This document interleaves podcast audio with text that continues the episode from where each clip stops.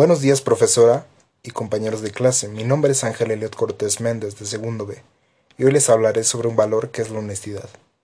Si queremos ser honestos, debemos empezar por enfrentar con valor nuestros defectos y buscar la manera de superarlos, corrigiendo cada vez que nos equivoquemos y cumpliendo con nuestros deberes en labores grandes y pequeños sin hacer distinción. La persona honesta vive lo que predica y habla lo que piensa, es coherente con lo que dice, así piensa. Decir la verdad no implica ser irrespetuoso con nadie. Las personas que mienten se dañan a sí mismos. Es muy común mentir día a día y mentir en todo, y pensamos que si decimos la verdad va a ser molesto para los demás. Pero siempre hay maneras de decir la verdad siendo comprensibles y honestos con todas las personas que nos rodean. La honestidad nos puede ayudar a ser mejor persona porque cuando cometemos un error, preferimos cubrir ese error y decir mentiras a asumirlo, y mejorar como personas e intentar no repetir el error, hasta en ocasiones nos mentimos a nosotros mismos, y lo peor es creernos. La honestidad es clave para estar bien con nosotros mismos. Si realmente todos fuéramos honestos, no necesitaríamos asegurar puertas, instalar alarmas, levantar muros o colocar rejas.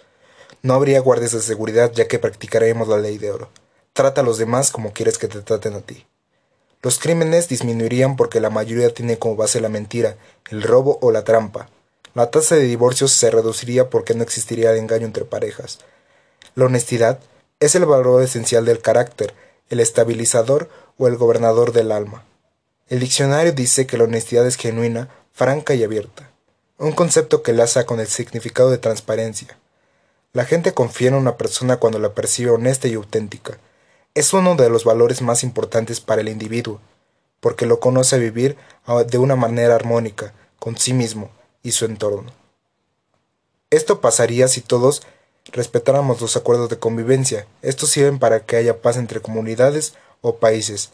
Es vivir en armonía respetando leyes impuestas por los gobiernos. Si un salón no tuviera acuerdos de convivencia sería un desastre, y cada quien tomaría la actitud que quisiera. Existiría violencia, accidentes y no existirían muchos valores que hoy tenemos presentes. En todos los lugares existen normas y reglas que hacen que podamos convivir como sociedad.